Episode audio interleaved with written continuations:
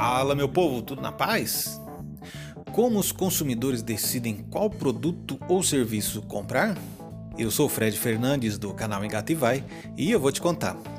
Sabe a Procter Gamble, a P&G, aquela grande organização multinacional que é dona de várias marcas famosas como Gillette, Ariel, Pantene, Oral-B e Pampers? A P&G investe muito em pesquisa e desenvolvimento, e no começo dos anos 2000 ela descobriu que o consumidor decidia qual produto comprar cerca de 7 segundos depois de olhar para uma prateleira de loja. Imagine, a pessoa chega no supermercado, vai até um corredor de enlatados, para em frente à gôndola de molho de tomate e, coisa de 7 segundos depois de olhar para os produtos, já decidiu qual comprar. A P&G chamou isso de o primeiro momento da verdade, ou FMOT, do inglês First Moment of Truth. Ela deu tanta importância a essa descoberta que até criou um cargo de diretor de FMOT. Para ela, o segundo momento da verdade, S-MOT, era quando o consumidor chegava em casa e usava a marca que ele tinha acabado de comprar e ficava encantado com o produto, ou não. Aí você já vê como é importante a organização do ponto de venda, das prateleiras, das vitrines, das gôndolas. Inclusive, existem várias técnicas para melhorar a apresentação dos produtos, o que facilita a escolha do consumidor e aumenta as vendas, como o chamado gerenciamento por categorias, do inglês Category Management. Existem empresas especializadas em planejar até os mínimos detalhes dos pontos de venda, como diferentes tipos de iluminação para cada linha de produtos, é, regular temperatura, o som ambiente, a altura das gôndolas, o posicionamento de produtos, a combinação de produtos nas prateleiras, etc.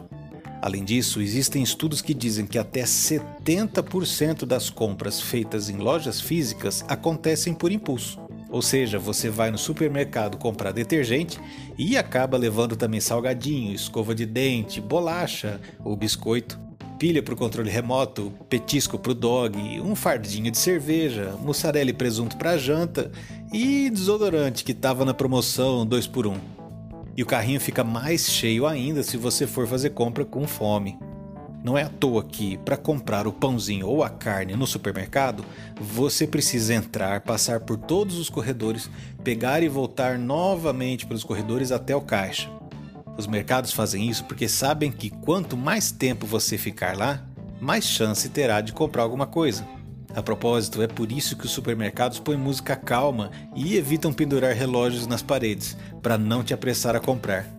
Os chamados primeiro e segundo momento da verdade ainda são muito importantes hoje em dia, mas de uns anos para cá a jornada da decisão de compra mudou bastante.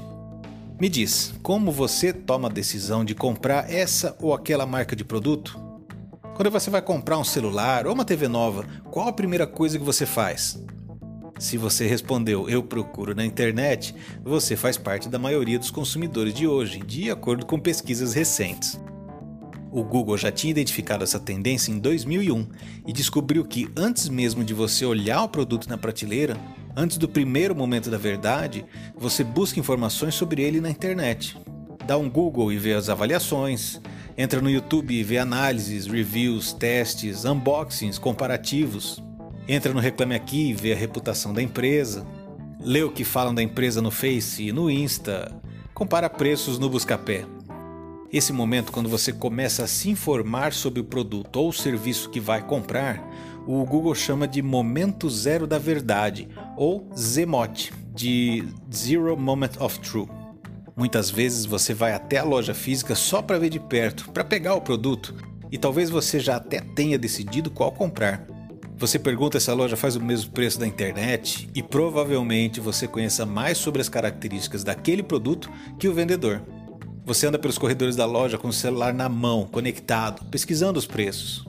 Isso pode acontecer em qualquer tipo de compra, mas é mais comum com o que chamamos de compra de alto envolvimento. São situações em que você precisa gastar mais tempo e esforço no processo de escolha, com produtos e serviços que têm maior risco, que têm um significado afetivo ou que são mais caros e vão ficar com você por bastante tempo.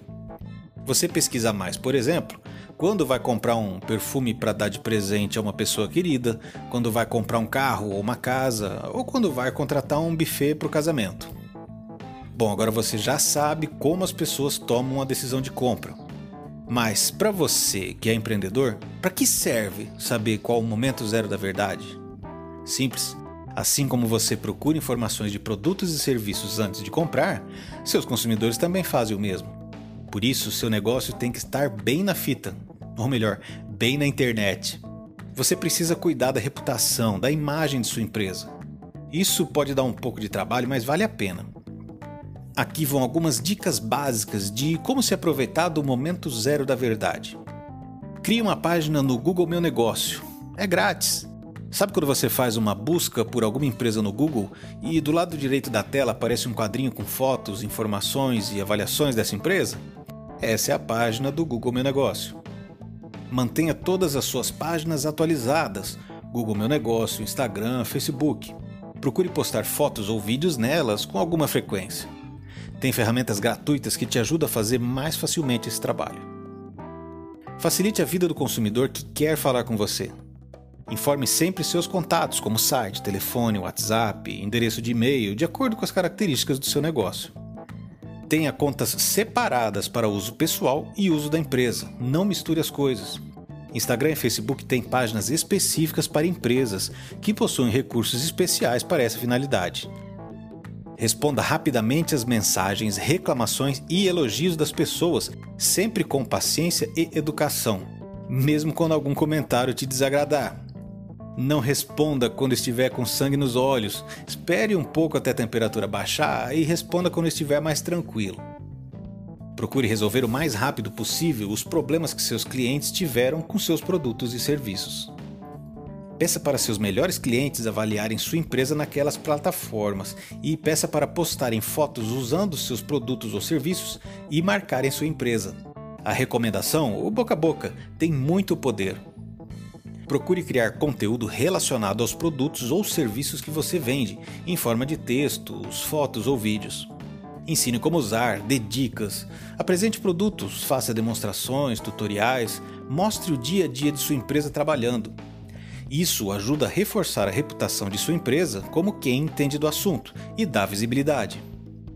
Busque por sua empresa no Google, veja o que aparece sobre ela e descubra em que pontos você precisa focar para melhorar essa imagem.